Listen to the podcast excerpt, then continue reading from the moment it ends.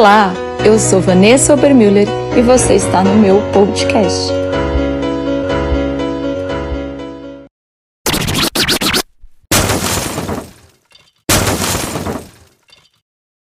Amém e amém. Aplauda Jesus.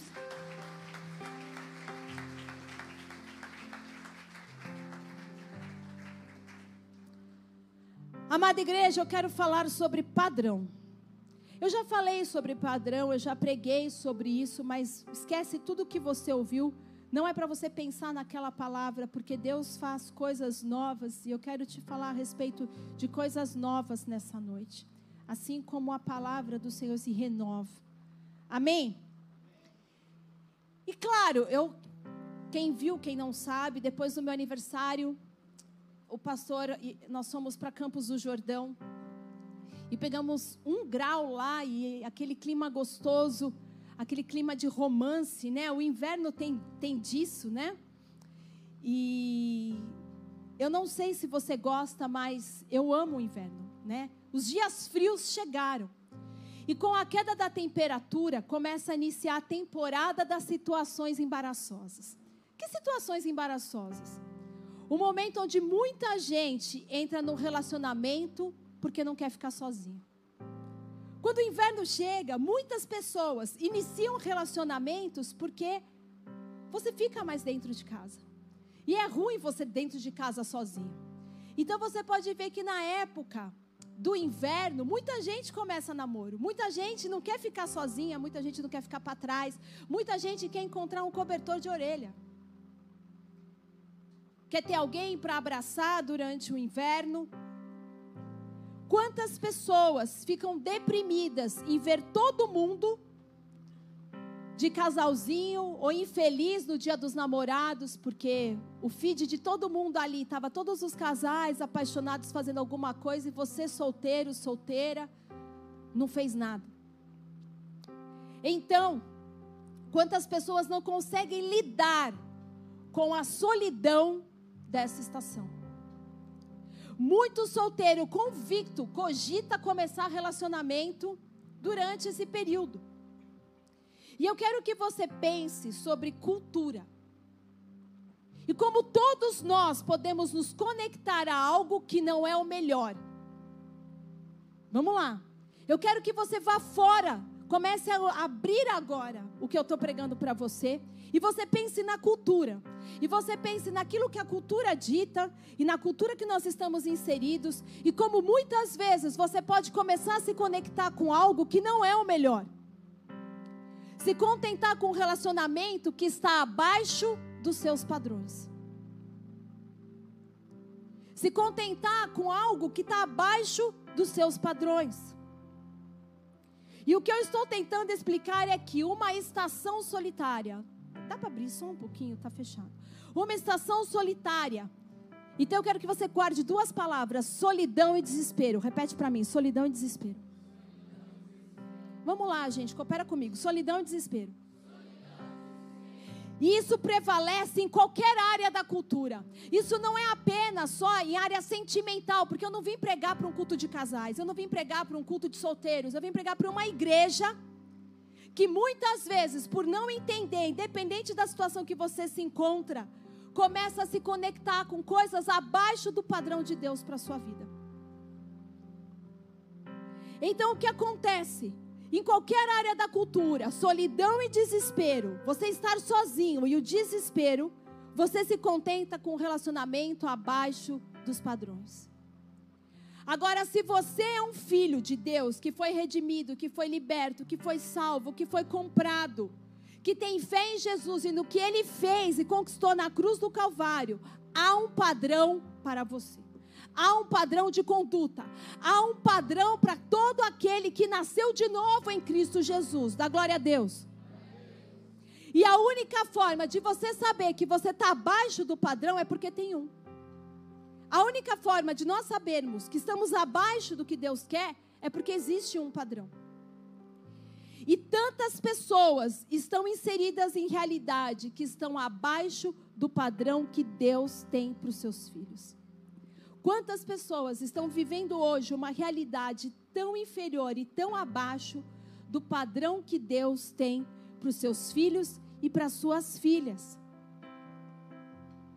E rapidamente, se eu for para casa e dar um exemplo, só para você entender, e ver a Maria revirando lixo, né, atrás de comida, você pode ter certeza que qualquer pessoa vai falar para ela dentro da minha casa: você não pode comer isso. Você não pode comer lixo.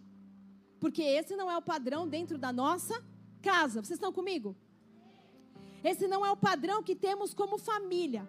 E eu não estou falando daquele pão com Nutella que vira e cai quando você está passando, que você dá uma sopradinha e come. Porque todo mundo faz isso. Eu estou falando de você realmente porque o pão com Nutella, quando cai, você pega, sopra e fala, só passou gente conhecida e come. Mas eu estou falando quando algo já foi para a lixeira, vocês estão me entendendo? Porque quando foi para a lixeira, você não. Vocês estão rindo que vocês pegam o pãozinho com Nutella, eu sei. Ó, oh, requeijão sempre cai, Lady Murphy, com a parte do recheio virada para baixo. Mas esse daí rapidinho a gente assopra. Só que quando você joga na lixeira, game over. Acabou, ninguém mais vai pegar de volta algo que caiu na lixeira. Porque na lixeira você não quer que a pessoa se contamine com aquilo, você não quer se contaminar com as bactérias, você não sabe o que passou ali. Você não sabe como aquilo estava antes. Então, ninguém mais pega. Por quê, igreja? Porque está abaixo do padrão. Agora você sabe quantas coisas você está fazendo agora, vivendo hoje, pensando nesse exato momento, gastando dinheiro, gastando energia, que está abaixo do que Deus preparou para você, que está abaixo do padrão. Você sabe com quantas coisas tem roubado a sua paz, o seu sono, o seu descanso, a sua motivação, que estão abaixo do que Deus preparou para você? E o triste é que quando você me ouve falar sobre padrão, talvez para muitos a primeira coisa que vem nas suas mentes é regras e mandamentos. Ah, eu posso fazer isso, eu não, eu, aliás, eu não posso fazer isso, eu não posso fazer aquilo. Gente, está super fechado. Eu estou dentro de uma latinha de sardinha.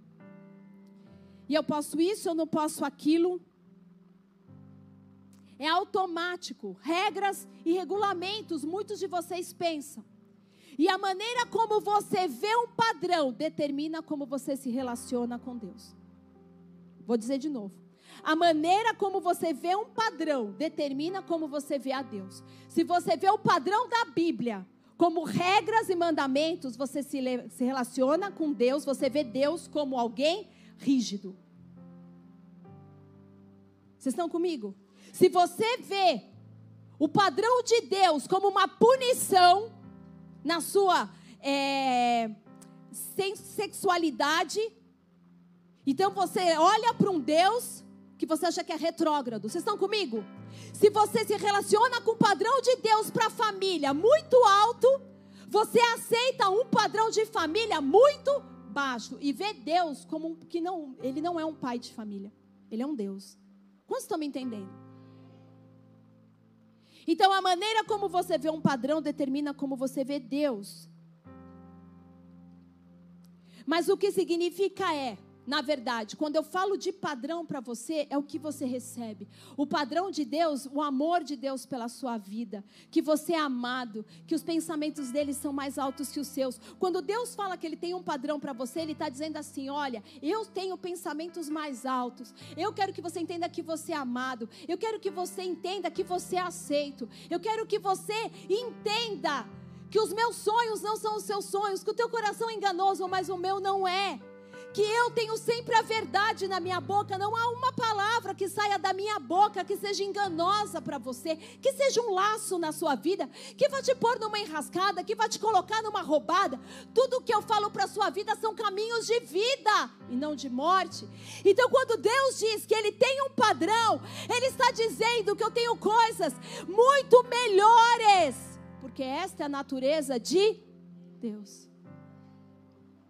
Eu vou trocar de microfone. Me dá isso aqui, fazendo um favor, o outro aí. Eu não nego que eu sou filha do meu apóstolo Rina. Então, ele está dizendo: tem as suas necessidades supridas, eu tenho planos. E se a visão de padrão é distorcida, o relacionamento com Deus também é. E piorou.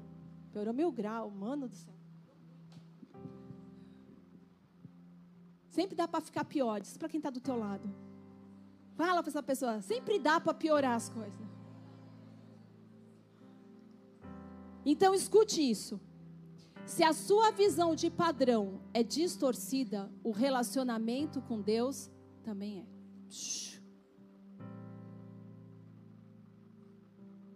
Também é. Porque ao mencionar padrões, você pensou em regras. Então, se eu não me relaciono com Deus da maneira correta, com os padrões de Deus da maneira correta, quando eu falei padrão, você já se, endireitou na cadeira e falou: ixi, lá vem regras, lá vem regulamentos para a minha vida. E regras, queridos, existem para serem quebradas, diz o popular, mas padrões existem para serem vividos. Os padrões de Deus existem para que você viva esse padrão. Então, a razão pela qual eu não deixo a Maria comer lixo. Cadê minha filha? Você está escondida desse jeito? A razão pela qual eu não deixo a Maria comer lixo é porque eu estou protegendo ela. Vocês estão me acompanhando? O padrão que nós temos em casa está protegendo a Maria, porque eu não sei o que passou por ali. E alguns de vocês estão em relacionamentos que são lixo. E alguns de vocês estão fazendo negócios que são lixo. E alguns de vocês estão assistindo coisas que são lixo. Vocês estão comigo? Porque existe um padrão de Deus de conduta, não apenas quando eu estou na igreja, mas principalmente quando eu estou fora dela. Existe um padrão de conduta quando eu estou dentro do meu carro, um padrão de conduta quando eu estou dentro da empresa, um padrão de conduta quando eu estou na minha casa, quando eu estou dentro do restaurante. Mas muitos de vocês estão pegando lixo, vivendo lixo, se relacionando com lixo. E Deus quer elevar o padrão para proteger você. Deus quer elevar o padrão para proteger você. Deus, Ele não quer essa sujeira na sua vida. Ele não quer contaminação na bênção. Ele não quer o DNA de outra pessoa misturado aquilo que Ele colocou na sua vida. Vocês estão comigo? Agora, quantas coisas nós confessamos publicamente, mas nutrimos no privado? Quantas coisas nós confessamos publicamente, mas lá no privado nós nutrimos, nós alimentamos, nós mantemos. E eu descobri que essa questão de relacionamentos é menos sobre pessoas e mais sobre padrões. Essas questões de relacionamento é muito menos sobre pessoas, porque a gente já pensa logo em pessoas. Mas ela é menos sobre pessoas e muito mais sobre padrões. E foi interessante porque o, Iago ele abriu falando sobre felicidade, sobre feliz. E eu achei tão curioso porque eu fui ministrada muito nesse sentido. Todos os relacionamentos são sobre padrões antes de serem sobre pessoas. Repete isso para quem está do teu lado. Todos os relacionamentos são sobre padrões antes de serem sobre pessoas. Quem já teve a oportunidade de passar por ministração sendo solteiro, eu sempre falo assim: olha só. Se você é alguém que não tem limites muito claros, isso é algo que eu converso muito com a Maria. Maria estava esse final de semana com a amiga, com a Rafa em casa. E aí a mãe estavam conversando uma cena do Stranger Things. A, a mãe do Will, do Will, estava conversando com o Robert, que ele não sabia como lidar com a 11. Para quem assiste, você está inteirado. Para quem não assiste, depois só pega a moral da história, tá bom? E o que aconteceu? Ele estava muito bravo porque ela vivia agora, desde que começou a namorar, enfiada dentro do quarto, beijando o menino. E ele, como um pai correto, ele não estava feliz com aquela situação. Eles estavam passando tempo demais sozinhos. E aí ele vai pedir conselho. Eu esqueço o nome dela, a Winona Ryder. A Joyce. E ela fala assim: não, você tem que deixar.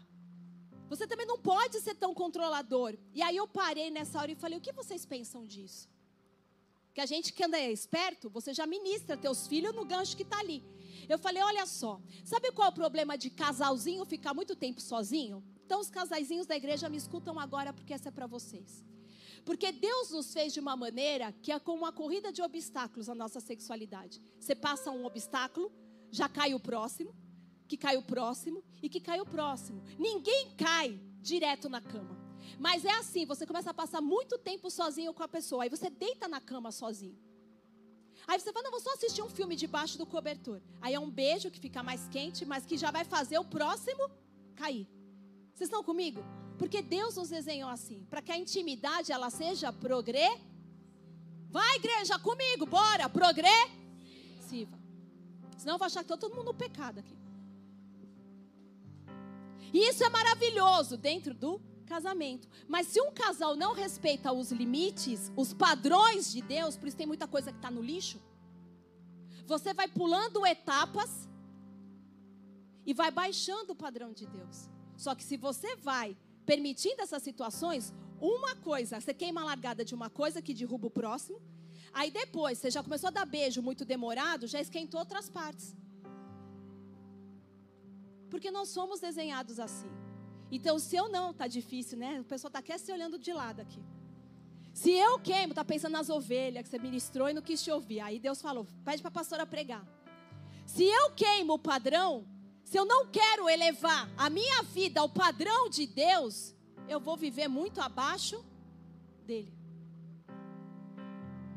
Porque todos os relacionamentos são primariamente sobre padrões antes de ser sobre pessoas.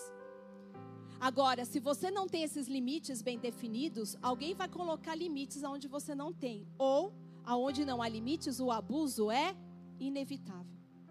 Nunca mais esqueça isso. Aonde não há limites, o abuso é inevitável. Então, dentro desse contexto, eu fui me perguntar, eu estava aí o Raico no carro e surgiu um tema e a gente começou a falar e eu disse assim, mas Raico, eu projetei tanta coisa para essa pessoa.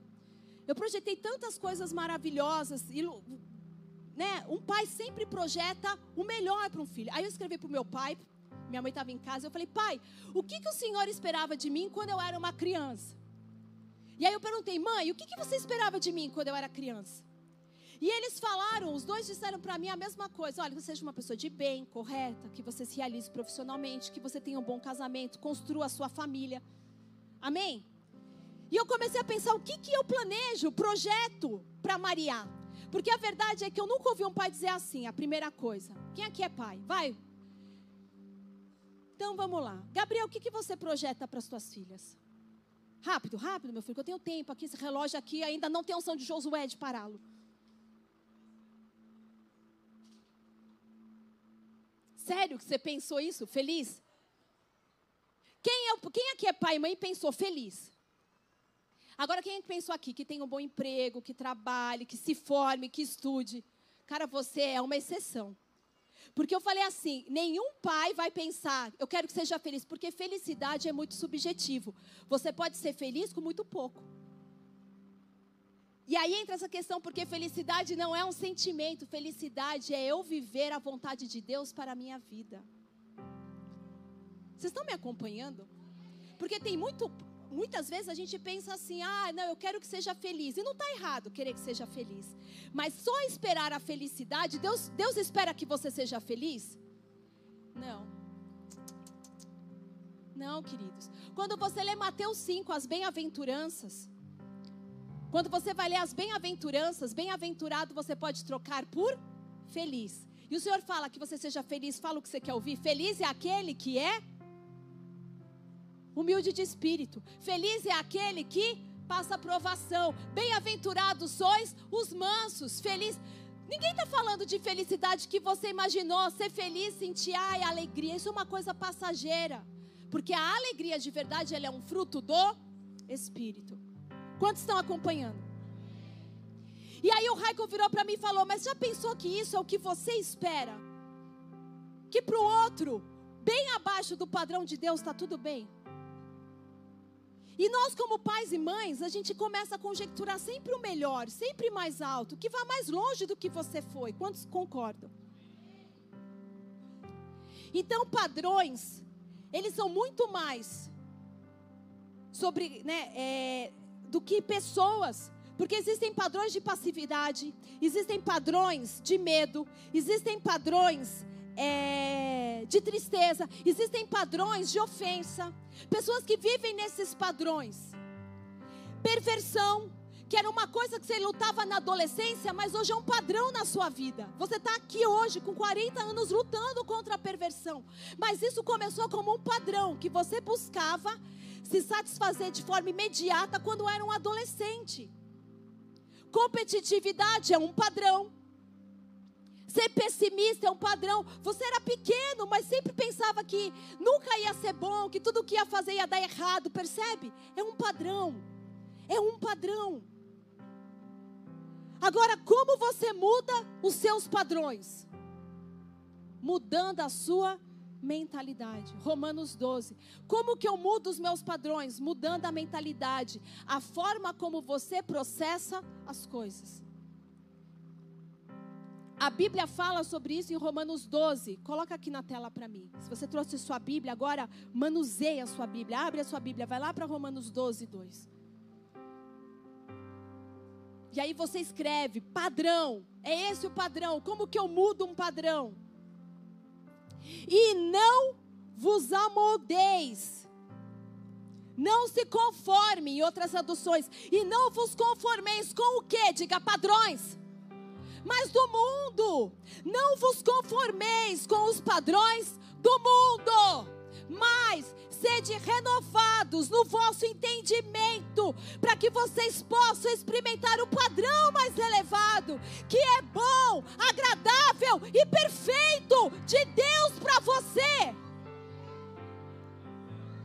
Não vos conformeis com o padrão do mundo, que é desespero e solidão, mas sede renovados por um padrão muito mais excelente, muito mais elevado. Agora, qual que é a vontade de Deus? Que você mude a sua mente, porque Ele fala. Muda a sua mente. Agora, se você tem liberdade, dá um toque-toque na cabeça de falar assim: muda a cabecinha. Vai lá, faz uma amiga, muda a cabecinha.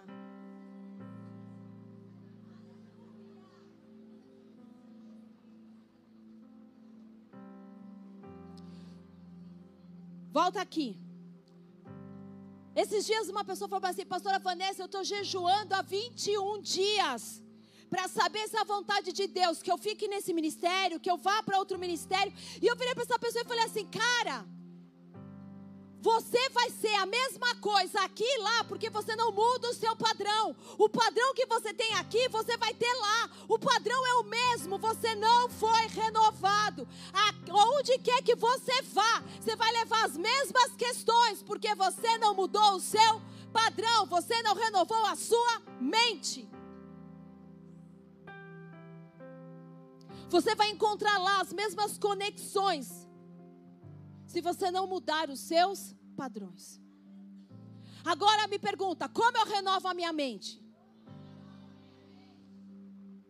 Não, com vontade, irmão, porque eu vim pregar cheia do dunamis de Deus. Como que eu renovo a minha mente? Pergunta.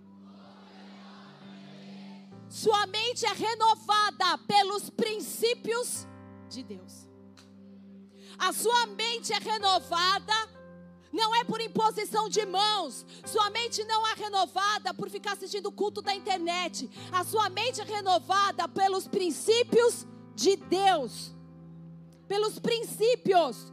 Nossos padrões só podem ser mudados pelos princípios de Deus. Os padrões que você trouxe do mundo só vão ser mudados pelos princípios de Deus. Os padrões que você trouxe de vida, herança de família, genética familiar, você só vai mudar pela palavra, pelos princípios de Deus.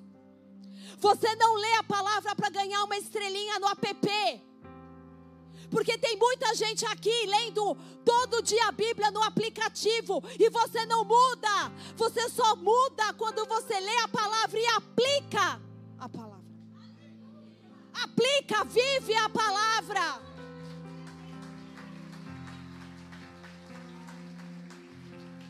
Porque você pode ler o Glorify todo santo dia e eu vou perguntar o que você se lembra.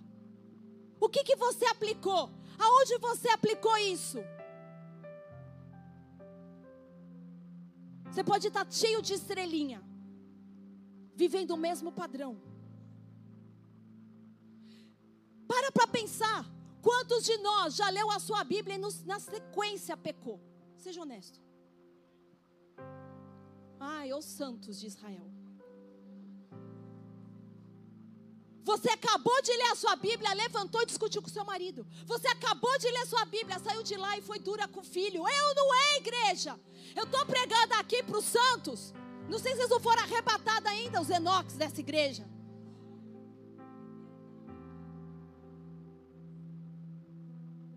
Porque, sabe por quê? Porque ler a Bíblia não te impede de pecar. O que te impede de pecar é ler e viver a Bíblia. Ler e viver o Evangelho. Você precisa receber o princípio de Deus. Ergue suas mãos e fala: Eu preciso receber o princípio de Deus. Agora, o que significa princípio? Olha que louco. O nosso Deus é um Deus de padrão. Ele começa a Bíblia com um princípio. Não só a palavra Bereshit, que significa princípio, mas ele estabelece fundamento para tudo mais que ele vai fazer. Porque o nosso Deus se move por princípios. Qualquer pai, mãe cristão, filho cristão, você tem que ter princípios. Vocês precisam ter princípios inegociáveis de Deus dentro de vocês. Eu preguei sobre a inveja, você não pode jogar isso fora. Todo santo dia, quando você se sente mal, quando você olha para o dom de alguém, você tem que pensar: Deus, arranca a inveja do meu coração. Não é uma palavra, eu tenho que viver a palavra. Eu tenho que viver a palavra. Agora, quantos de nós estão praticando religião? Bem disse o Iago, quando abriu, ele falou: Você se arrumou hoje. Você colocou sua roupa bonitinha. Você passou perfume, irmão. Você até levantou a mão. Você cantou. Você se esforçou para estar tá lá. Mas está vivendo religião. Estão praticando religião. Porque não aprendem, não corrigem. Não são mudados por princípios. E até que você permita que Deus mude a sua mente por princípios, você sempre terá o mesmo padrão. Então você está aqui indo para o seu quarto casamento e vai se divorciar da sua quarta esposa. Sabe por quê? Porque você não muda. Você tem sempre um padrão em cada relacionamento que você entra. Você está sempre certo. Você é o cara que está sempre certo. Você nunca está errado. Ou você nunca está errada. Vocês estão me entendendo? É um padrão antes de ser sobre pessoas. E nós gostamos de culpar as pessoas, quando na verdade nós temos problema com os nossos padrões. E isso é o que eu aprendi. Princípios de Deus sempre vêm com parâmetros. Repete isso. Princípios de Deus sempre vêm com parâmetros. Se você quer mudar seus padrões, você tem que ouvir os princípios. E os princípios de Deus sempre vêm com parâmetros. O que são parâmetros, igreja? Limites, linhas, fronteiras bem definidas. Então, eu vou, vou reformular a frase para você, que não conhece a palavra parâmetro. Os princípios de Deus sempre vêm com limites. Os princípios de Deus sempre vêm com bordas bem definidas. Os princípios de Deus sempre vêm, né, com as fronteiras bem delimitadas. Os princípios, a palavra de Deus tem limites muito claros. Muito claros. Tudo que Deus faz vem com parâmetros. Quer um exemplo? Vocês podem comer de toda a árvore que tem no jardim, exceto parâmetro. Deus colocou ali um limite. Você pode passear, comer de tudo que está aqui, exceto, todavia, no entanto, porém, esse é um parâmetro, esse é um limite. Todo princípio de Deus tem um parâmetro. Então Deus diz: não faça sexo antes do casamento. E aí você vira e fala: mas então por que, que Deus ia me dar tudo isso que eu sinto aqui dentro de mim? Por que, que eu tenho esse fogo incontrolável? Primeira mentira que está debaixo de um padrão mundano. Deus não te deu nada que não possa ficar debaixo de governo. Olha bem nos olhos quem está do teu lado. Agora, seja profeta e fala assim: Deus não te deu nada. Pega teu dedinho de profeta e fala: Deus não te deu nada que não possa estar debaixo de governo. Sabe por quê? Porque o que você chama de experiência, Deus chama de distração. Você não ouviu? O que você chama de experiência, Deus chama de distração, porque alguém está tirando algo de você. Para o mundo eles estão dizendo, você está ganhando experiência, mas Deus está dizendo, estão te extraindo algo. Estão roubando algo. É a tua pureza que está sendo arrancada. Eu lembro que uma vez eu falei para uma pessoa que eu amo muito, eu digo assim: olha, tudo que é puro está na mira de um ladrão. Ladrão nunca vai roubar algo contaminado, cara. Mas quanto mais puro, mais valor tem. Mais precioso é. Então, por favor, igreja, vocês estão aqui para viver a palavra de Deus. A palavra de Deus não é a vontade de um pregador, não é a vontade de um ministério, não é o lenga-lenga de uma doutrina. Nós estamos aqui para viver por princípios claros que elevam os nossos padrões.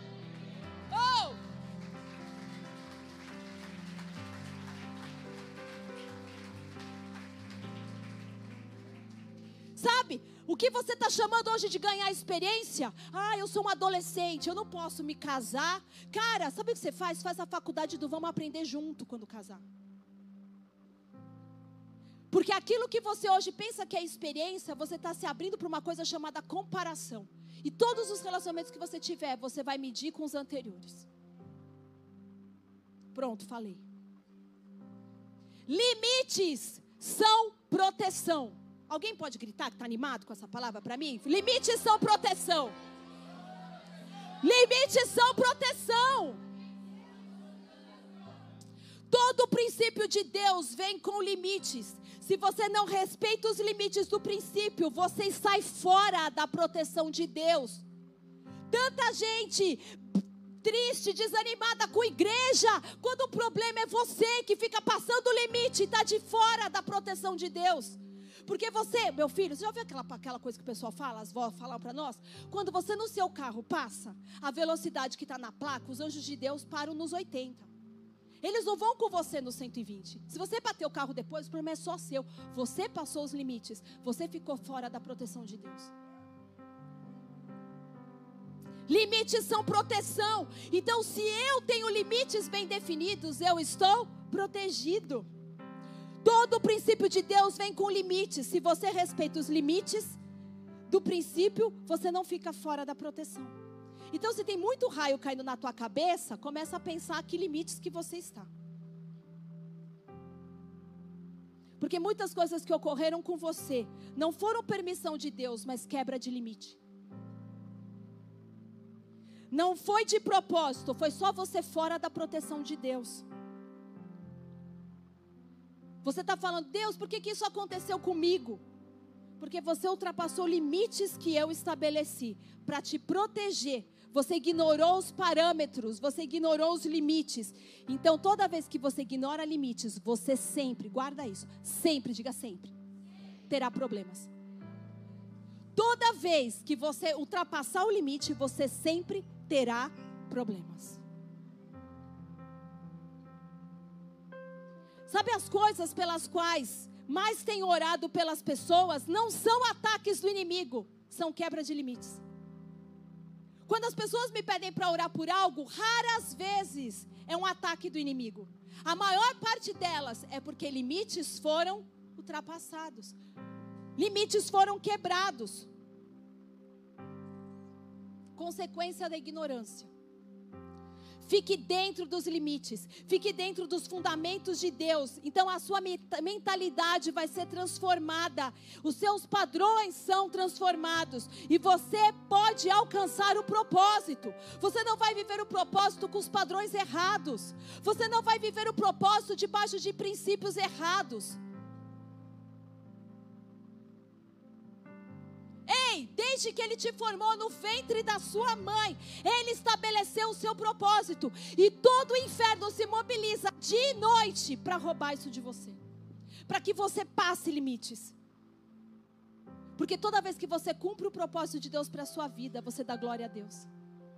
Toda vez que você cumpre o propósito, Deus é glorificado.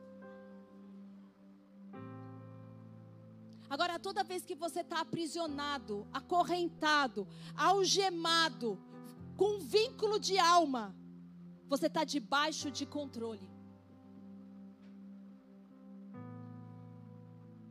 Você sabe por que, que um prisioneiro anda algemado? Por que, que a polícia algema a pessoa? Para que ele fique debaixo de controle. Mas você já viu aqueles vídeos de fugas miraculosas? Você já viu gente que está algemada? Eu queria ter feito isso com alguém no culto, deixar a pessoa algemada o culto inteiro. Porque você não tem noção de quantas coisas você faz com a sua mão. Agora fica algemado o tempo todo, mas você sabe qual a loucura de quem está aprisionado, algemado? É pensar que ainda consegue ter controle de algo. As algemas são um sinal claro, uma mensagem clara para todo mundo que está vendo. Essa pessoa está debaixo de controle. Mas ela ainda assim acredita que ela vai dar um olé. Ela vai conseguir fugir. Ela vai conseguir escapar. Eu estou falando de coisas espirituais, usando coisas naturais. Toda pessoa que está aprisionada em algo, em alguém, ela acha ainda que tem algum tipo de controle.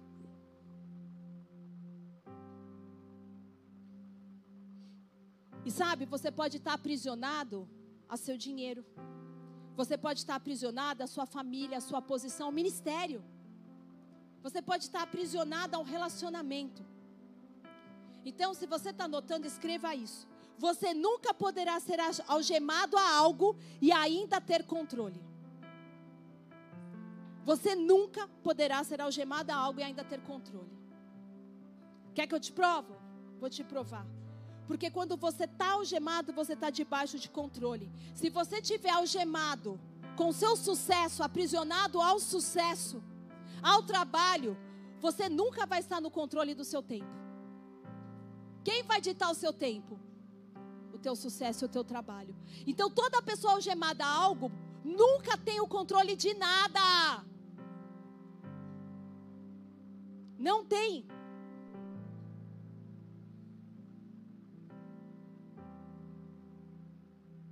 Quantos de nós estamos algemados a, algemados a algo? Sentimentos, pessoas, posição, ministério. E isso tem minado o propósito de Deus na sua vida. Sabe por quê? Porque amamos essas coisas, mas essas coisas não nos amam de volta. Você está amando algo que não ama você de volta. Você está amando o seu trabalho, mas seu trabalho não te ama de volta. Você está amando a sua carreira, mas sua carreira não te ama de volta. Você está amando o seu carro novo, mas seu carro novo não te ama de volta. Você está amando esse relacionamento lixo que você está hoje, mas isso não te ama de volta. Quantas vezes nós estamos algemados a coisas que nós amamos, mas não nos amam de volta?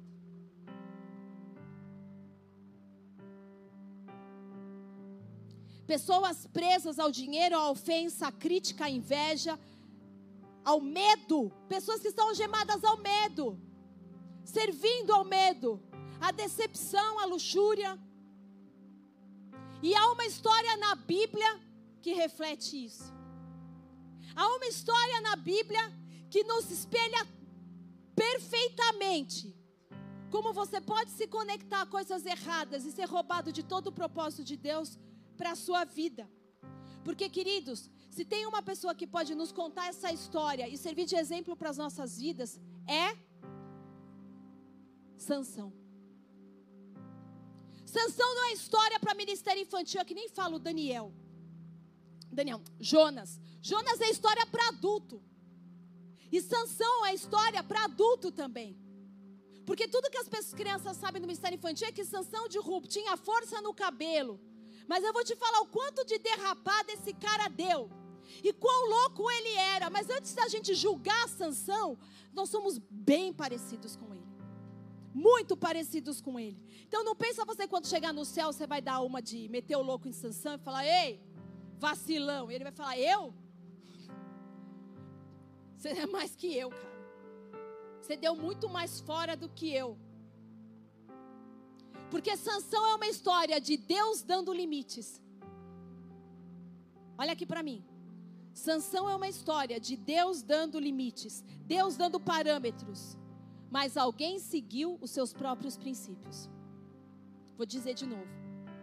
Sansão é a história de Deus dando limites, mas essa pessoa vivendo os próprios parâmetros, vivendo os próprios princípios. O próprio padrão dele.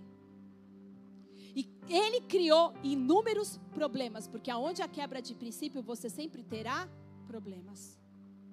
Ele trouxe inúmeros problemas, permitindo que seu poder fosse roubado. Permitindo que o poder de Deus na vida dele fosse roubado.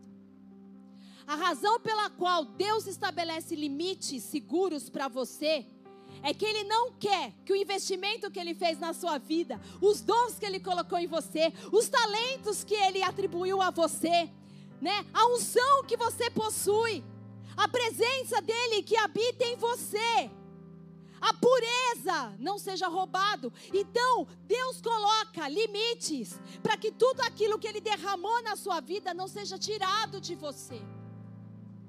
Os teens estão me ouvindo? Deus colocou limites para que tudo aquilo que ele depositou na sua vida não seja arrancado de você.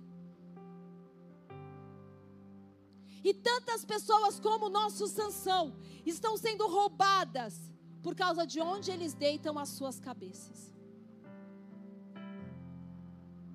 Por causa da onde você deita a sua cabeça. Por causa do lugar onde você deita os seus pensamentos, aonde você descansa a sua mente. Tem gente descansando a mente no Netflix. Tem gente descansando a mente nos lugares errados, deitando nos colos errados. Não é o que você pensa, mas onde você descansa. Porque você está no colo de algo que está roubando o poder de Deus da sua vida. Hoje você vai sair daqui a moda antiga. Sabe aquelas palavras que você vai sair torto? Porque culto bom é aquele que você sai arrebentado. Não é aquele que você sai, ui, ui, ui, que glória, que glória. É o culto que você sai triste. Fala assim, meu miserável que eu sou. Esse é o culto bom de verdade. Esse que precisa voltar para a igreja. Não é esse culto de coach motivacional, não. Que você é o centro do evangelho. O centro do evangelho ainda é Jesus. Vocês querem o evangelho? Que você é o centro, não vai ser aqui. Procure um, algum lugar, uma igreja que pregue esse tipo de evangelho. O único que está no centro aqui é Jesus Cristo. Ai, foi por você. Deus cruzou universos por tua causa. Sai dessa, irmão. Experimenta você ficar no pecado para ver se você não fica. Experimenta não se arrepender das coisas erradas que você faz. Experimenta brincar. A graça não foi de graça, custou todo o sangue precioso de Jesus. A gente tem que parar de brincar com a graça. Graça não foi de graça, graça custou. A graça, quando eu entendo a graça de verdade, eu não quero andar no pecado, porque ela me constrange. Graça que te faz ficar andando no pecado, se consertando e caindo, se consertando e caindo. Isso não é graça, é desgraça. Gente que entendeu a graça não volta mais para o lixo. Porque não há oração que possa te livrar de um padrão que você já definiu. Eu posso ficar orando dia e noite. Se você já se colocou na tua cabeça que você quer fazer uma coisa, viver por um padrão, você vai viver. E então eu quero que você pense em Sansão. Todo mundo aqui conhece a história de Sansão. Senão você vai ler na sua Bíblia lá em Juízes 13. E a mãe de Sansão não podia ter filhos. Aquele casal manual, o pai de Sansão, eles não podiam ter filhos. E Deus aparece e fala: "Eu vou dar um filho para vocês. Eu vou agora mudar a história de vocês. Eu vou te dar um filho, mas eu vou colocar parâmetros nisso, eu vou colocar limites". E aí a gente lê aqui, ó. Juízes 13, versículo 4. Todavia, essa palavra não está aqui aleatória. Aqui Deus começou a dizer: Eu estou te dando algo, mas ele vem com parâmetro. Eu estou te dando algo, mas tem limites nele. Quais são esses limites? Aí ele vai dizer assim: ó, Não beba vinho, nem outra bebida fermentada. Não coma nada impuro. Não passe navalha na sua cabeça. Porque o filho que você tem é nazireu, ele é dedicado. Eu gosto mais dessa palavra até do que consagrado. Ele foi dedicado, ele é consagrado ao Senhor. Agora, esse é o ponto sobre parâmetros. Nem sempre eles fazem sentido. Porque Deus podia ter dito: olha, você não vai cortar a unha do seu pé. Olha, você não vai raspar mais o sovaco. Se fosse uma mulher, né? Ó, oh, você vai pintar meio cabelo de uma cor, o resto você raspa. Parâmetro não faz sentido. Limites de Deus não precisam fazer sentido, eles precisam ser obedecidos. Tem muita gente que não vive os limites de Deus porque quer entender e não obedece. Não tem que fazer sentido. Eu estou cansada de ministrar gente que quando eu falo, olha, eu sinto no coração, não é isso. Mas por quê? Eu preciso entender. Ah, meu filho, quer entender, então não quer obedecer. Porque quem obedecer, obedece. Se tem que te fazer sentido para tudo, você vai ter um problema com a palavra de Deus. Porque obediência não passa pela sua aprovação. Obediência é obediência. Deus está falando com alguém? Você não tem que entender para obediência. Obediência nunca é sobre os nossos resultados, é sobre honra.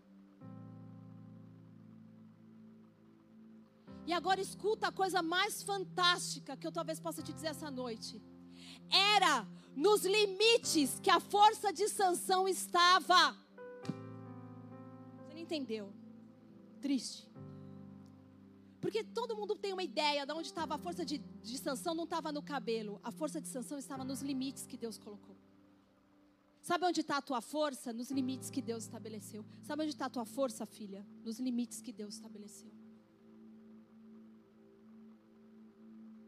A tua força não está no cabelo, a tua força não está no seu dom, a tua força não está no seu talento, a tua força está nos limites.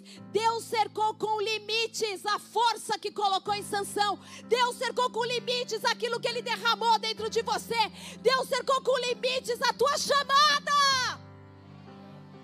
Porque você tentar passar do limite que Deus colocou não é mais chamado, é bruxaria. Deus deu um metro, uma esfera de influência para cada um. Não adianta você querer viver algo que Deus não te chamou. Você já não está mais debaixo do Espírito Santo, você está debaixo de piton, bruxaria. Tanta gente hoje pregando e é bruxo. Não é profeta, porque não está na esfera de autoridade que Deus colocou, não está no metro que Ele chamou. Deus protege a tua força com limites. Cara, isso é incrível porque eu vejo só um Deus de amor falando para mim, toda unção, Vanessa, que eu pus na sua vida, eu protejo com limites. E eu posso olhar para minha filha, como eu tenho olhado e falado, filha, não importa se as suas amigas querem dar rolê no mundo, não importa se elas querem beber, se elas querem transar, Deus protegeu tudo que colocou em você com limites. Todo pai que ama põe limites. Que geração é essa, filho de 15 anos, falando para onde vai, para onde vem? Você é um pai frouxo. Sem limites, você não é bíblico. Porque todo pai bíblico põe limites.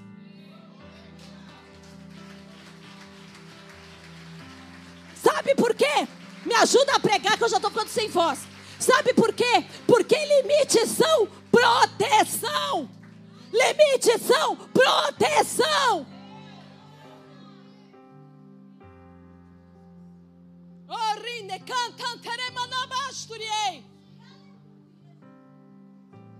Cara, guarda isso. A melhor de. Não, também não deixa estourar os ouvidos dele. A melhor versão de você não é a que pode fazer tudo o que quiser. A melhor versão de você é a que está protegida por limites. Tatua isso. Isso merece ficar ali. A melhor versão de você não é a que faz o que quiser. A melhor versão de você é a que está protegida por limites. Estou jogando pérola no lugar certo? Repete comigo: a melhor versão de mim não é a que faz o que quer, mas a que vive debaixo de limites.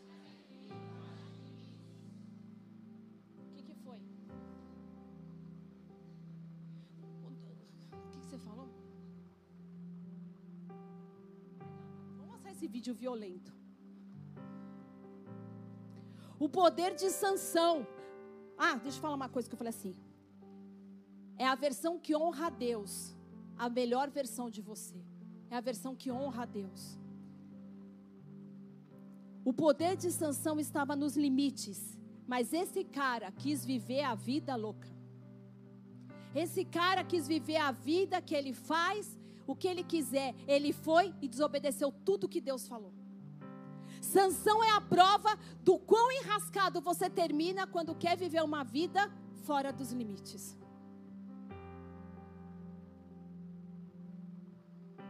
E você conhece a história de Sansão? O carinha, o menino cresce, o Espírito de Deus se aproxima, enche ele, ele começa a perceber, oh, tem algo diferente aqui. Quem já pregou e já sentiu aquela unção quando vai falar que o Espírito Santo vem? Que nem eu estou agora. Ele percebeu, tem algo diferente em mim. Só que o que aconteceu? Ele foi, saiu, primeiro mata uma galera, vai, ele, ele se apaixona por uma filisteia, mas Deus estava nesse negócio, porque queria lidar com os filisteus morre um monte de gente. Depois, ele pega a casa com uma mulher. A mulher é dada para o padrinho de casamento dele. Aí ele volta, faz um auê ali. Ele gostava de uma coisa, ele tinha uma coisa com enigma, que não é desse mundo. Ele amava contar uma história. E aí ele vira e fala: Olha, é, o que ele encontra um leão, o leão está morto ali, pega o mel, come o mel, ele não podia comer nada morto. Ele não podia tocar em nada impuro. Mas o cara já estava ali fazendo várias presepadas. E aí essa mulher que ele se casa, ela começa a falar: "Ai, olha, me conta aí qual é o enigma, qual que é aí a, a, o, o, o, a resposta da sua pergunta e fica atormentando o cara, diz que ela atormenta de noite, ele vai lá e conta. Depois os, os, os filisteus vão atrás dele, ele fala: Olha, vocês só descobriram porque ela contou. E aí ele mata para dar as túnicas que ele tinha prometido. E assim, na vida louca, Sansão vai andando. Agora olha aqui em Juízes 16, 4. Depois dessas coisas, ele se apaixonou por uma mulher do vale de Sorek, chamada Dalila. Os líderes dos filisteus foram dizer a ela: Veja se você consegue induzi-lo a mostrar-lhe o segredo da sua grande força. E como poderemos dominá-lo para que ele, para que o amarremos, diga assim: amarrar, aprisionar, algemar e o subjuguemos. Cada um de nós dará a você 13 quilos de prata. Até aí, segura aí. Lá atrás, Sansão gostou de uma filisteia, deu ruim. Depois Sansão casou com uma mulher, se apaixonou, casou. Quando ele vai buscar a mulher, a mulher já tinha casado com outro. E esse é o problema com os parâmetros. Esse acaba sendo os problemas com os parâmetros. Porque você quer entender para obedecer. Talvez para Sansão não fizesse sentido. Não corta o cabelo, não bebe vinho, não encosta nas coisas mortas.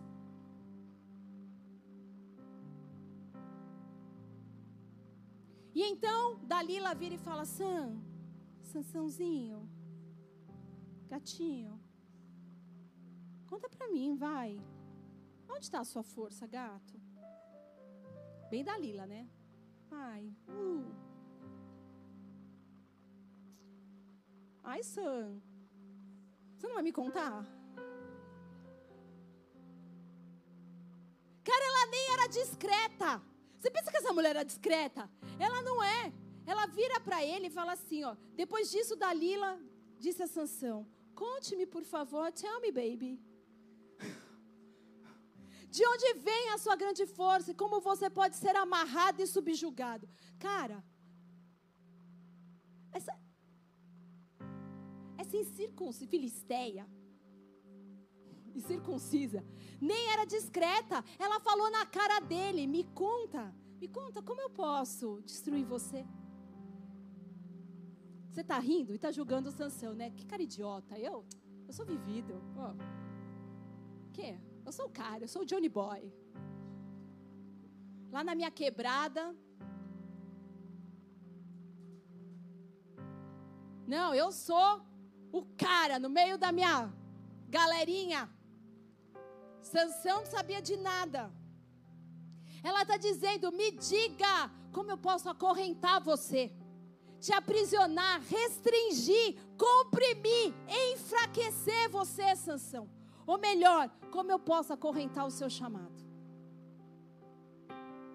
Como eu posso acorrentar o seu chamado, o seu propósito? Agora olha só, esse panaca do Sansão, ele tem um problema. Volta lá no, no 4, que eu vou te dizer. Depois dessas coisas, ele se apaixonou. De novo, de novo, de novo. Porque lembra o que eu te ensinei lá no começo? Qual que é o problema? Solidão e desespero. Gente, tudo que eu estou falando vai juntando aí. É muita informação. Solidão e desespero. O cara veio a temporada de inverno, ele disse assim: Não, preciso me aquecer com alguém, preciso me juntar com alguém. Eu estou ficando para trás, não vou casar nunca. Não vou encontrar nada, minha situação financeira não vai mudar, não vou ser levantado a nada. Vocês estão me entendendo? Seja qual for o âmbito, desespero e solidão. Então ele se apaixona. Olha que a Bíblia vai dizer algum tempo depois, outras versões falam, mas algum tempo depois, não depois de um aconselhamento, não depois de um gabinete, não depois de sentar com os líderes, algum tempo depois, sem ele ter sido ministrado, sem ele ter sido aconselhado, sem ele ter vivido princípios de Deus e ter sido restaurado, algum tempo depois, ele se apaixona. Qualquer um se apaixona por qualquer coisa quando está solitário e desesperado. Qualquer um se apaixona por qualquer coisa quando está solitário e desesperado. Quando está solitária e desesperada. Sabe, alguns de nós estamos amando e dando a lealdade a algo que não tem a capacidade de amar você de volta. O teu trabalho não vai te amar de volta. Mas você é muito mais leal com o seu tempo de trabalho do que com as coisas de Deus. Você não perde um momento para estar tá lá no trabalho, mas não está aqui na Santa Ceia, nos cultos, não está na célula. Ama coisas que não vão te amar de volta. E aqui eu quero que você guarde uma chave. Você nunca escolhe certo quando escolhe a partir da sua dor. Você nunca escolhe certo quando escolhe a partir da sua dor. Sansão tinha um problema de ter o coração partido várias vezes. Quando ele foi escolher, ele escolheu de novo errado. Você sabe que eu nunca vi ninguém pedir para começar um relacionamento quando diz assim: Eu estou no ápice. Assim como Deus não chama para o pastoreio quem está desempregado, Deus chama as pessoas no seu melhor momento. Deus te chama para um relacionamento quando você está na sua melhor fase, você não está precisando de nada. Todo mundo começa um relacionamento quando está sozinho. É ou não é? É ou não é? Ninguém começa um relacionamento quando diz assim: Eu estou ótimo. Na verdade, eu comecei. Quando eu comecei a namorar com o pastor, eu estava na melhor fase da minha vida. E aí Deus me chamou para o meu casamento. Deus não chama a gente desocupada em nenhuma esfera da vida. E desocupado é com o coração desocupado. Até para você começar um relacionamento, teu coração está ocupado totalmente em Deus. Eu tenho certeza que essa palavra está rasgando. Visceral, né? É aquela que hoje ou me ama ou me odeia. Prefiro agradar a Deus do que agradar você. O problema dessa geração é querer agradar as pessoas. Só vou responder diante de Deus. Então presta atenção, ele se apaixonou.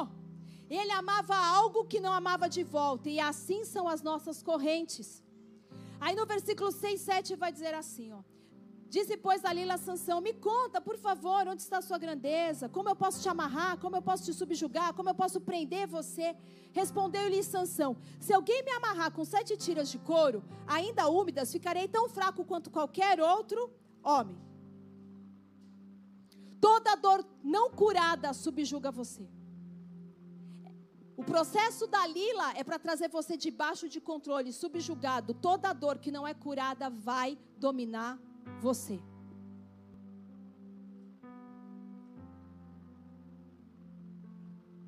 Se você não deixar Jesus e o Espírito Santo te libertar, você vai fazer escolhas horríveis, porque as fará a partir da sua dor, do abuso, do medo, da traição, da rejeição. Se você não deixar Jesus te libertar, você vai fazer escolhas terríveis. Para muitos de vocês, a coisa mais espiritual que você pode fazer essa semana é marcar um gabinete. Eu preciso de cura nas minhas emoções. Porque eu estou fazendo escolhas a partir de um lugar de dor. Porque você não esquece a dor. Gente, ninguém esquece a dor. Não tem culto que te faça esquecer a dor. Você lida com a dor. Dor é a prova que você está vivo. Vou falar de novo. Dor é a prova que você está vivo. Porque morto não sente dor.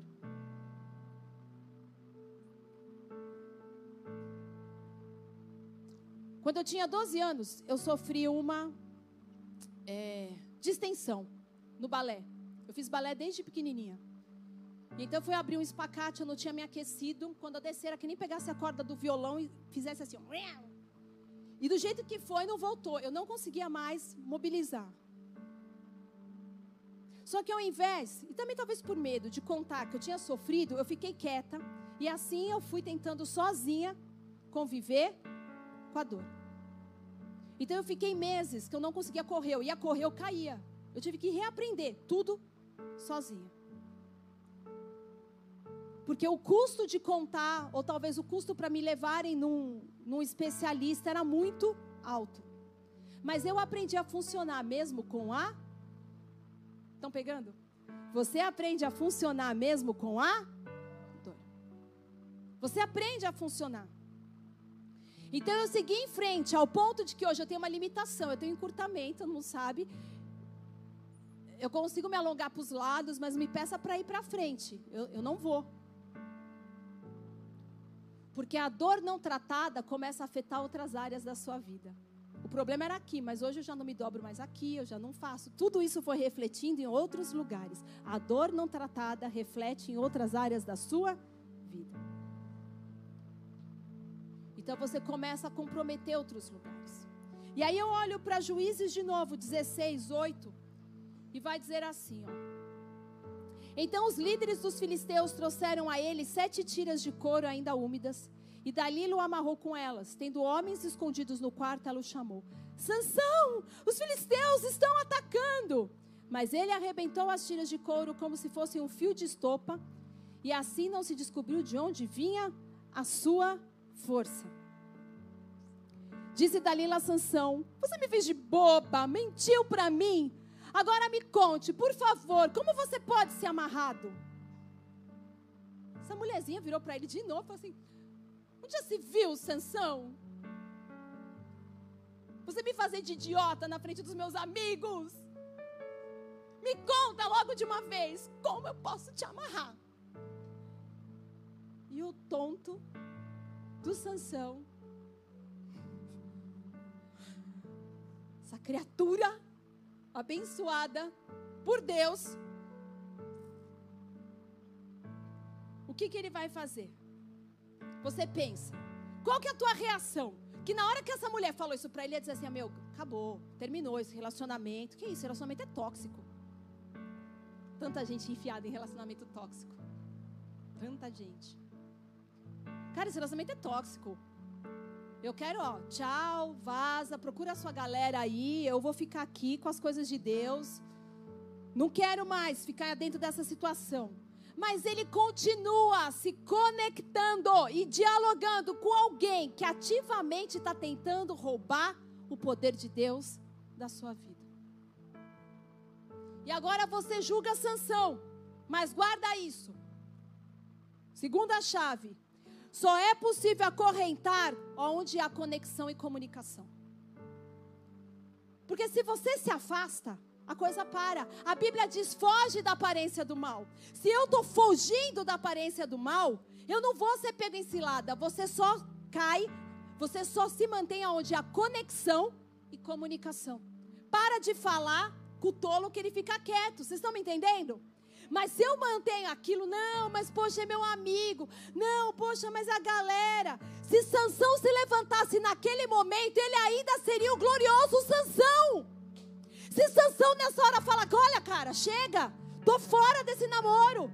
Deus não está nesse negócio. Ele ainda seria o homem cheio de poder de Deus, dunamis de Deus. Ele podia levantar a qualquer hora. Você pode sair a qualquer hora. O cara que quer usar droga pode se levantar. Se você lembra quem é e fala: Olha, dá tempo. Dá tempo. Dá tempo de você, de ir lá ligar a internet e ver pornografia. Você pode manter o poder dentro de você. Dá tempo. Mas não dialoga, não dialoga e não se conecta. Mas as pessoas não cortam as amarras. Elas sempre mantêm uma coisinha presa com o Egito. Tem muita gente aqui que precisa deixar para trás a turma da faculdade, cara. Tem que deixar para trás os amigos do boteco. Tem que deixar para trás o Facebook, as amizadezinhas que estão lá, porque eles lembram de você quando você está se sentindo solitária e desesperada. Sansão podia a qualquer hora tirar, sair das redes sociais. Se aquilo é uma corrente para você, sai, foge. Mas ele continua e a gente continua. Diga, eu continuo. Mas hoje isso muda.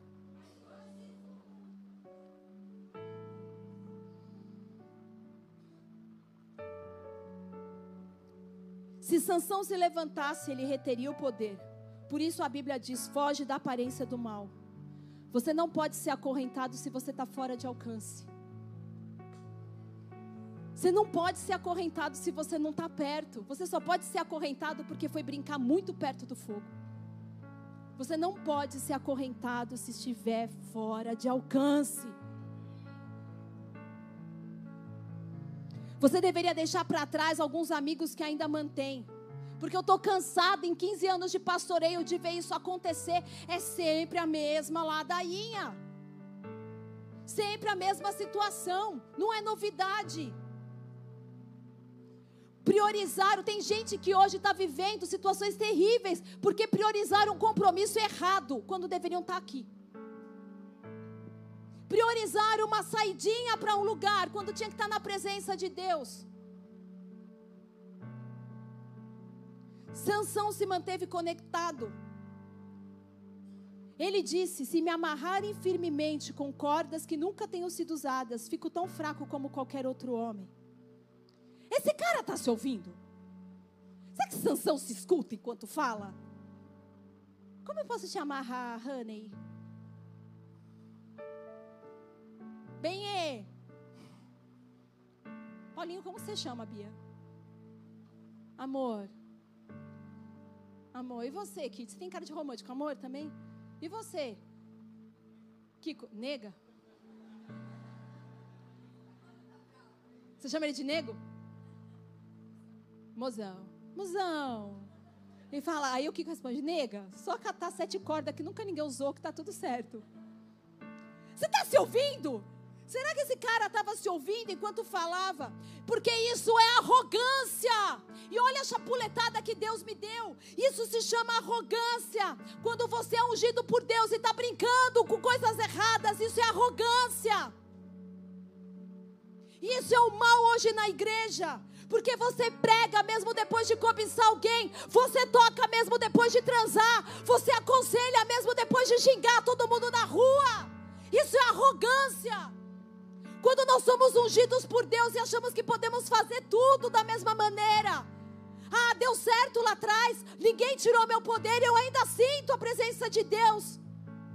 Então a gente continua fazendo, a gente continua ministrando, a gente continua pregando, a gente continua tocando. Eu continuo, porque sou arrogante, porque sou ungido. Como que eu vou virar para minha liderança, eu, presbítero, e dizer: olha, eu estou todo estrupiado. Queridos, a obra de Deus continua sem nenhum de nós. Porque a obra de Deus máxima não é você, é Cristo. Ele fez tudo na cruz. Ninguém precisa dar uma força para ele. Ele voluntariamente se entregou. Então a gente quer julgar Sansão, mas espera lá, vamos pensar um pouco. Cara, esse cara fez menos do que muita gente aqui dentro.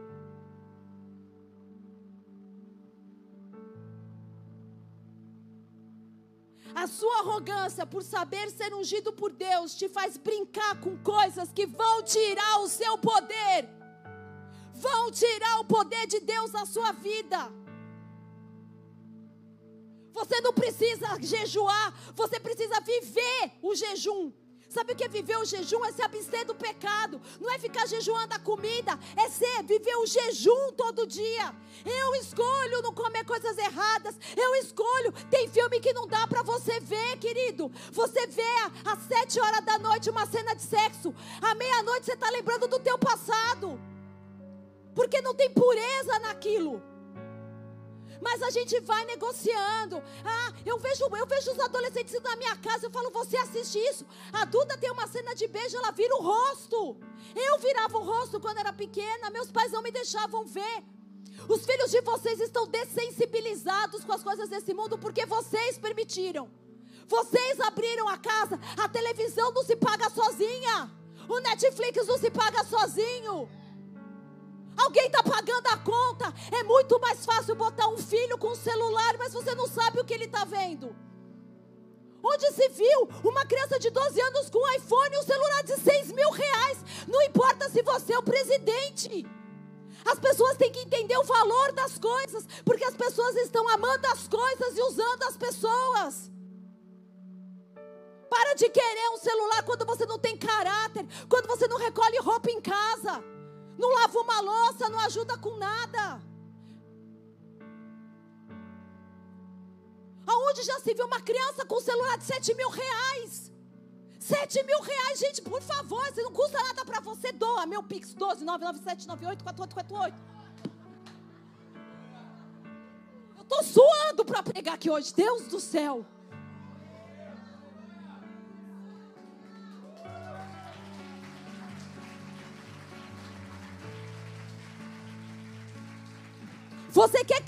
Davi para Deus ou um Sansão?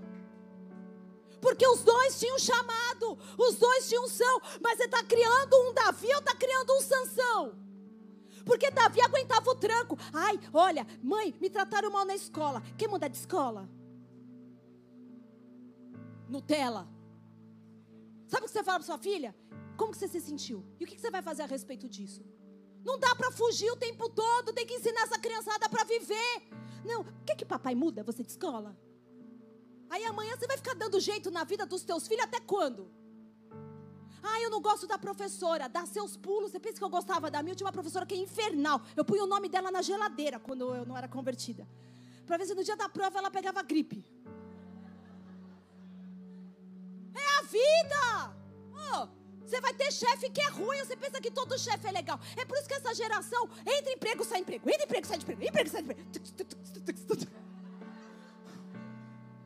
Porque não aguenta um chefe, não aguenta ouvir uma, uma espanada. Chefe é assim, irmão. Pai e mãe é assim. A Duda toda hora também. Estou te usando, filha, porque é melhor expor a nossa vida do que dos outros. Ah, é cheia dos direitos. Não, pelos direitos. Você tem que me escutar. Você tem que... Eu falei, filha, eu não tenho que te escutar nada. Eu sou tua mãe. Eu poderia, mas não quero. Tem dia que ela vai dormir querendo falar um monte. Vai, vai, guarda, guarda para quando chegar a tua hora. Vocês estão comigo? Você não está ensinando o seu filho a ter é, autonomia. Você está ensinando a ele a ser um bobão. Cara, você não gostou do que aconteceu? Tudo bem, me conta. O que, que você pode fazer em relação a isso? Olha, então eu posso ir na diretoria reclamar com a diretora? Pode, é uma opção. Olha, eu posso conversar com o cara que está me tratando mal? Pode. Agora, vem aqui, eu vou te tirar da escolinha, porque teus amiguinhos. E aí amanhã você vai tirando e a gente vai saindo, não tá bom? Vamos saindo, porque é assim que eu aprendi.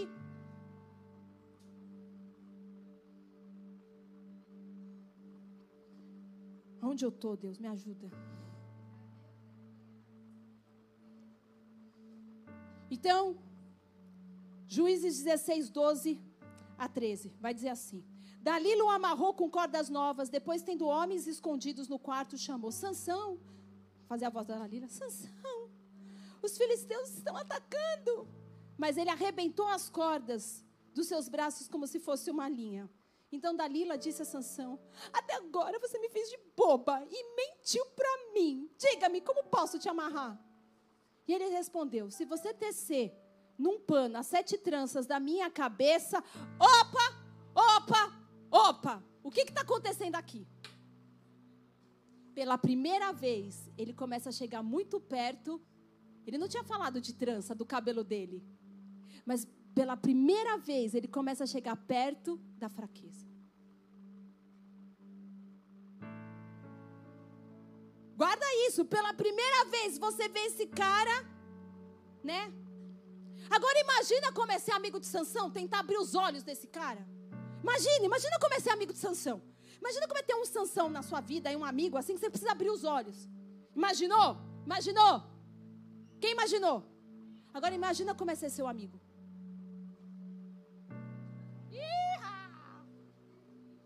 Imagina como é ser seu amigo. Imagina como é ser sua amiga. Tentar abrir os teus olhos. Porque é muito difícil você enxergar verdades quando está a pai.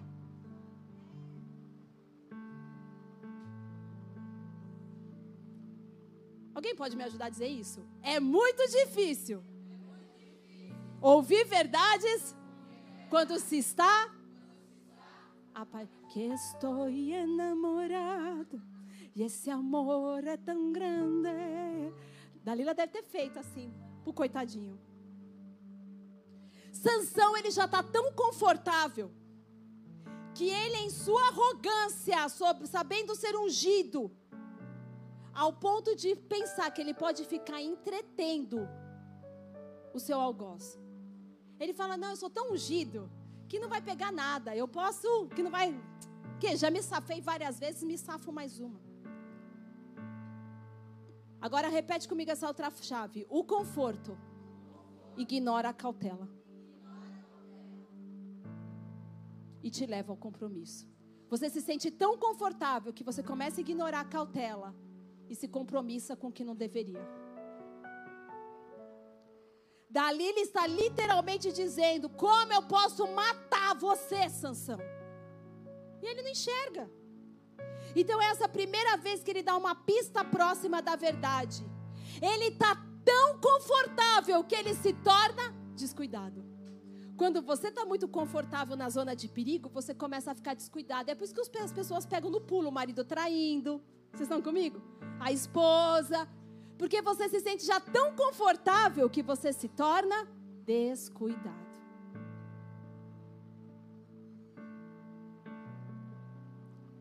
E você sabe o que, que Dalila está fazendo com Sansão? Ela está cansando ele.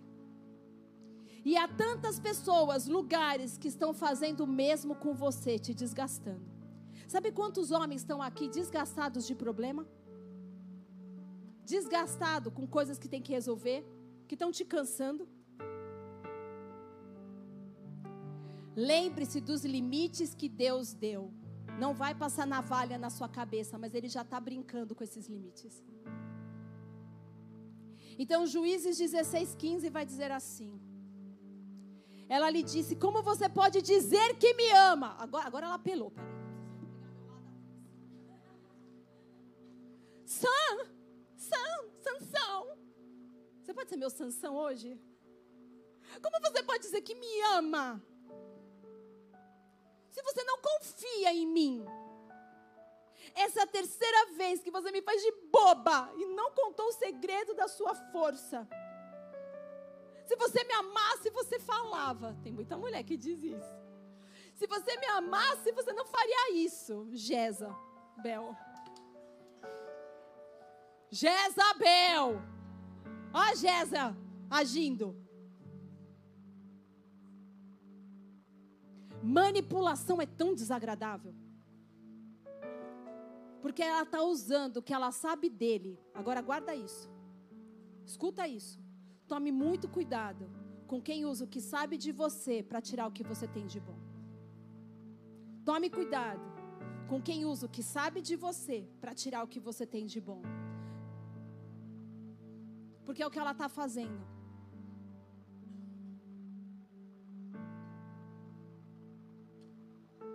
E ela o atormenta, cansa a ponto de adoecer. Gente, Sansão é muito mais profundo do que a gente pensa. Porque ele está tão envolvido há tanto tempo que mesmo desejando morrer, ele fica. A qualquer momento ele podia ter tirado as correntes que ela estava pondo nele. Porque ela é só uma garota carente, uma Jezabel da vida. Minha vontade é dizer: Vamos, Sansão, levanta, vai embora, vaza. Sai dessa roubada. Mas qual que é o drama de Sansão? Ele a amava. Ele a amava. Olha o que vai dizer aqui, ó.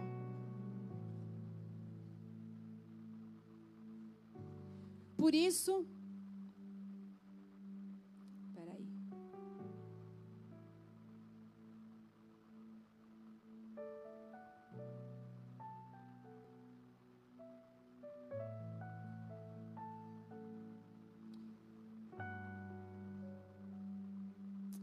Ah, tem uma parte aí, vocês me ajudam, eu não tô.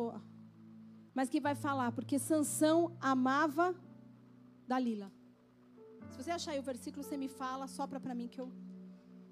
Ele amava, ele estava apaixonado por algo que não amava de volta.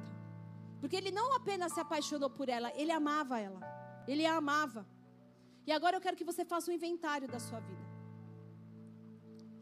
O que tem te preocupado até a morte? O que tem te preocupado a ponto de você adoecer? O que tem te frustrado até a morte? Porque eu aprendo uma quarta chave com Sansão. Conexões tóxicas, consistentes, vão levar ao corte da sua chamada. Você manter conexões que são nocivas, que são tóxicas, mas você permanece nelas, isso vai cortar a sua chamada. E eu não estou falando só de pessoas. Porque o medo faz isso. Você ficar conectado ao medo vai cortar a sua chamada. Você ficar conectado à pobreza de espírito vai cortar a sua chamada. Não é sobre pessoas, como eu disse, são sobre padrões. Você tem relacionamento com coisas que mantêm você nos velhos padrões. Então, bagunçando os princípios de Deus na sua vida e te fazem sempre passar os limites. E você está nessa bagunça, bagunça. Juízes 16, 17 vai dizer: Por isso lhe contou o segredo, jamais se passou navalha em minha cabeça, disse ele, pois sou nazireu desde o ventre materno. Se fosse raspado o cabelo da minha cabeça, a minha força se afastaria de mim e eu ficaria tão fraco quanto qualquer outro homem. Meu cabelo, pronto, falei. Sansão já estava tão de saco cheio daquela mulher, porque, meu, a Bíblia fala que é melhor dormir debaixo de uma goteira do que uma mulher rixosa. Você imagina essa mulher o dia inteiro? Me conta, me conta, me conta. Você não me mas se você me amasse. Agora, sabe o que é mais louco? Se você ler a história de Sansão, a mulher que ele casa fez a mesma coisa. Ela importunou ele ao ponto que ele falou: ai, tá bom, olha, é um leão. O enigma é um leão. Então ele era um cara que não foi curado, não foi tratado. Prova que não é vivida é repetida. Está ele de novo sendo reprovado.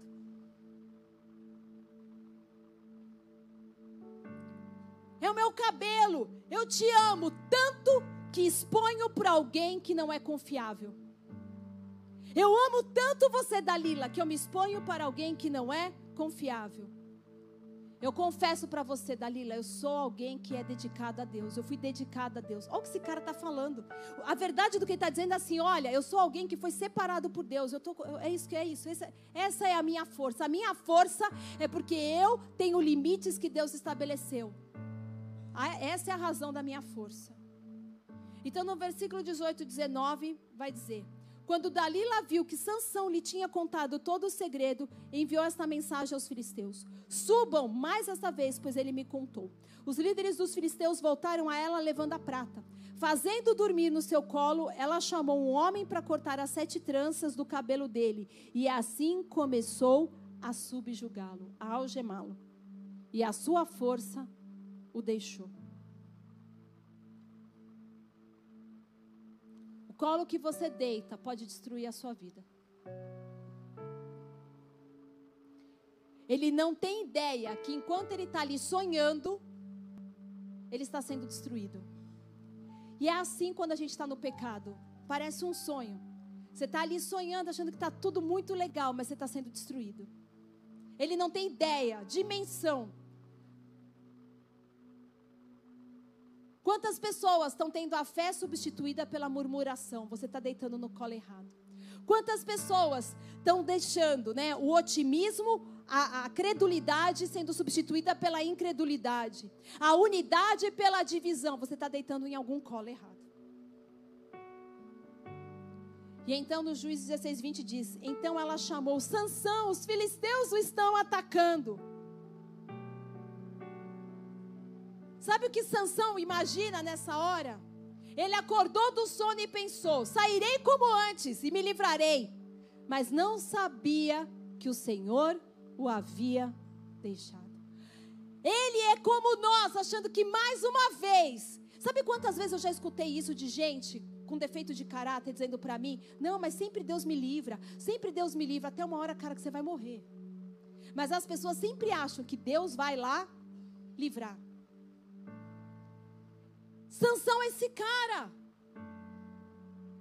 Ele achou que Deus o protegeria, mesmo quando ele ultrapassou limites, quebrou princípios. Uma vez eu ouvi a, a pastora Camila Barros dizer: Deus não quebra princípios para te abençoar. Deus não quebra princípios para te abençoar. Deus não quebra princípios bíblicos para nos abençoar. E se a gente entendesse isso, não precisava sentar em gabinete para perguntar pastor se pode fazer isso, se não pode fazer aquilo. Ele não vai quebrar princípios para te abençoar. Simples assim.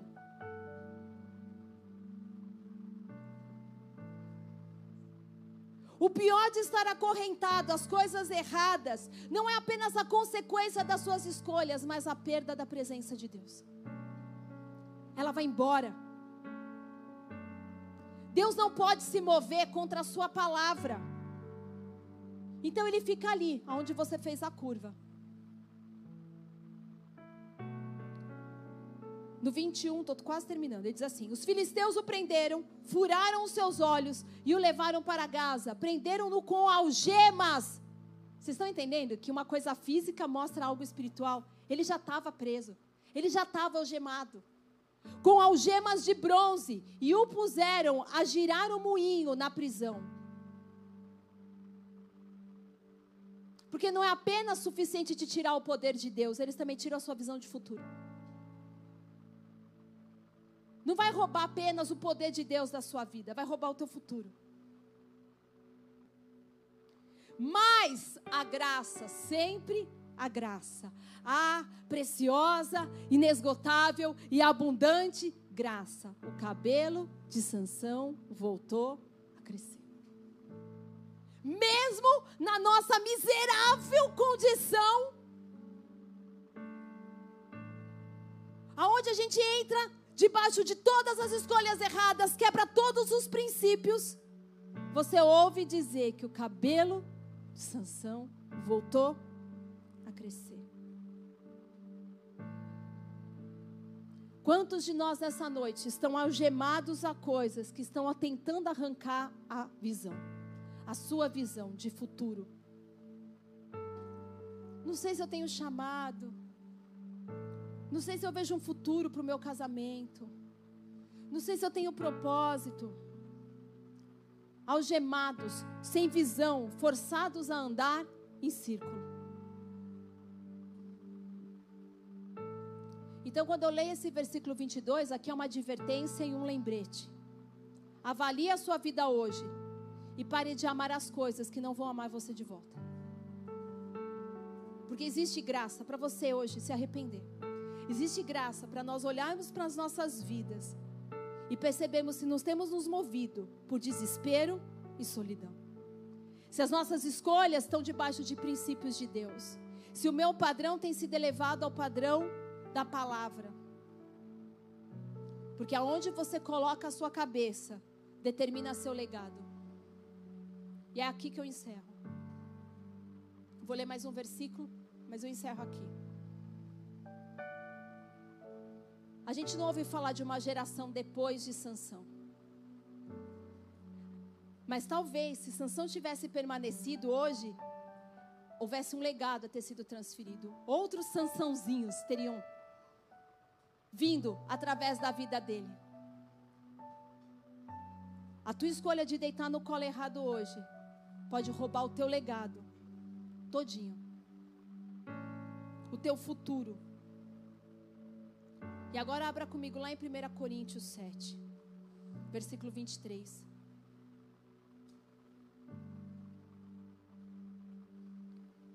Vocês foram comprados por alto preço. Não se tornem escravos de homens. Você foi comprado por um alto preço. Não deixe ninguém colocar algemas em você. Não deixe a sua situação colocar algemas em você. Não deixe o medo colocar algemas em você. Não deixe a necessidade de aceitação colocar algemas em você. Não deixe a comparação colocar algemas em você. Não deixe a frustração colocar algemas em você. Não deixe a solidão colocar algemas em você. Não deixe o medo do amanhã colocar algemas em você. Não deixe o relacionamento páfias colocar algemas em você. Não deixe que nada que roube o propósito de Deus coloque algemas em você. Você foi comprado por um alto preço. Não deixe que nada te escravize. Nada te escravize. Você, eu estou aqui para te lembrar nesse lugar essa noite. Você foi comprado por um alto preço. Alto preço. Não deixa que a tua preocupação te escravize. Não deixa que o medo das coisas desse mundo, o amor, o apego às coisas desse mundo te escravize. Você precisa saber quem você é pelado pelado. É assim que começa em Gênesis: estava todo mundo pelado, nu com a mão no bolso. Hoje a gente se cobre de roupa, se cobre de marca, se cobre de botox. Eu ainda não. Se cobre de joia, se cobre de não sei o quê. Vai se cobrindo. Quando na verdade caminhar com Deus, você vai se despindo. Você tira tudo isso que você precisa tanto para ser aceito, para ser pelado na frente de Deus e dizer assim: Isso é quem eu sou. Esse é quem eu sou. Isso é tudo o que eu sou. Eu fui feito para você, para dar glória a Ti, Jesus. Esse é quem eu sou. Isso é tudo o que importa. Curva a tua cabeça, fecha os teus olhos.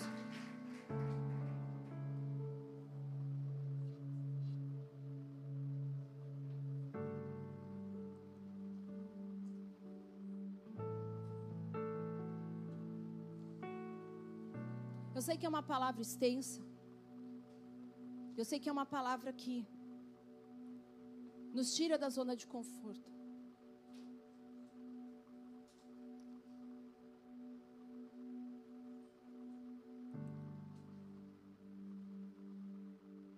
Quando Deus ministrava isso no meu coração, eu pude ver os lugares onde eu acabei sendo algemada.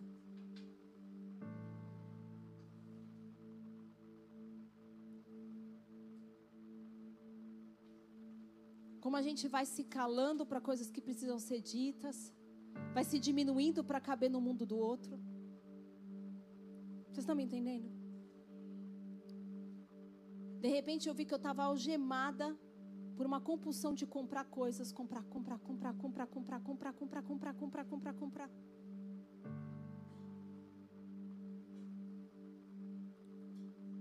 Você precisa fazer um inventário da sua vida. Aonde eu estou algemada? Aonde eu tenho trocado coisas que não têm o poder de me amar de volta? Sabe, teus filhos nunca mais vão ter a idade que tem hoje. Dinheiro tem sempre chegando e sempre indo embora. A única oportunidade que você tem para olhar nos olhos deles, colocar fundamentos é agora, para amá-los é agora, para corrigi-los é agora. Tudo que você tem é o hoje. E 24 horas desse dia. Deus deu igual para todo mundo. Não importa se é o cara é o cara o Bill Gates ou se é você sentado aqui. Todo mundo recebeu a mesma porção de Deus. E hoje é uma noite de ceia. Mas eu estou feliz que eu consegui pregar toda essa palavra. Missão cumprida. Aquilo que Deus me pediu para pregar, eu preguei. Mas eu quero orar. E eu quero orar de forma corajosa. Se você percebe áreas da sua vida que você está em correntes, eu quero que você se coloque de pé.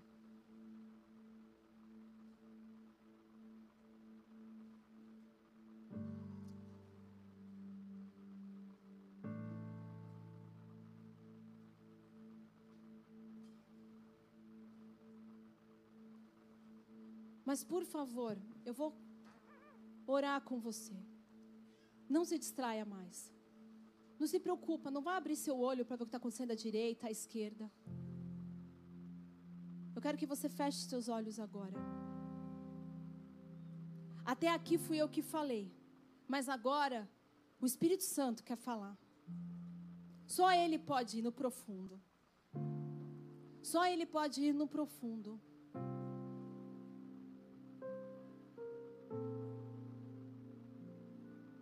E por favor, não se preocupe agora com o seu título. Eu não estou preocupada com o que você faz nessa casa. Seja só verdadeiro diante de Deus, porque eu sei que você está com amarras. Eu sei que toda vez que vem um problema financeiro, você pensa em sumir. Eu sei que toda vez que você tem a oportunidade de trocar as coisas de Deus por coisas desse mundo, você troca. Sansão poderia ter pulado a qualquer minuto, mas aí que está o ponto, você tem que reconhecer. Eu estou nessa situação.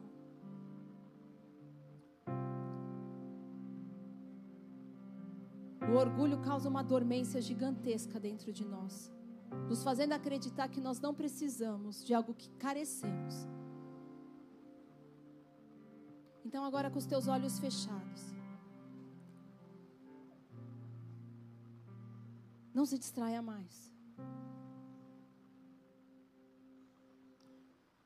Essa passagem que eu li de 1 Coríntios 7, 23.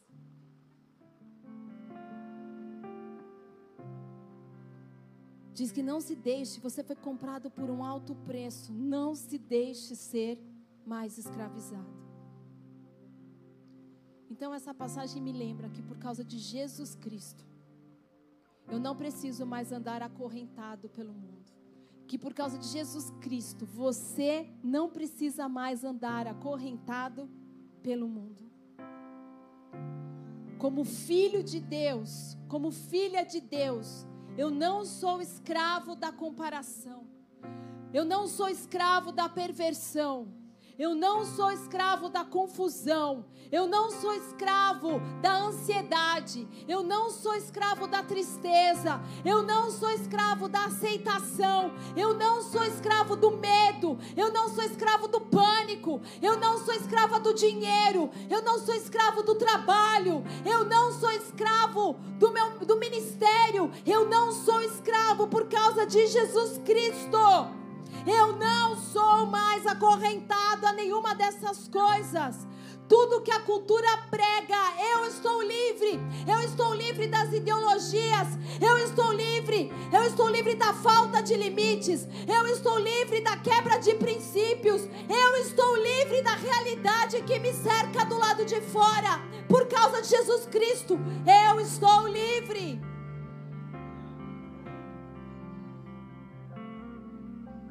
Espírito Santo, o que você está dizendo a mim através dessa mensagem? Começa a falar, Espírito Santo. O que você quer falar comigo através dessa mensagem? Espírito Santo, o que você quer mostrar na minha vida, não na do outro, através dessa mensagem? Espírito Santo, aonde eu estou em amarras?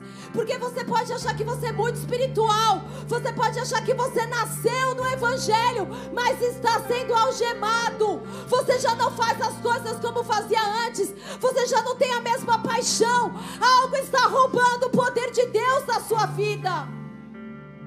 Espírito Santo, o que você quer falar comigo através do que foi pregado aqui? O que Ele quer falar comigo? Esse foi mais um podcast. Se inscreva, compartilhe, não fica de fora. Até a próxima.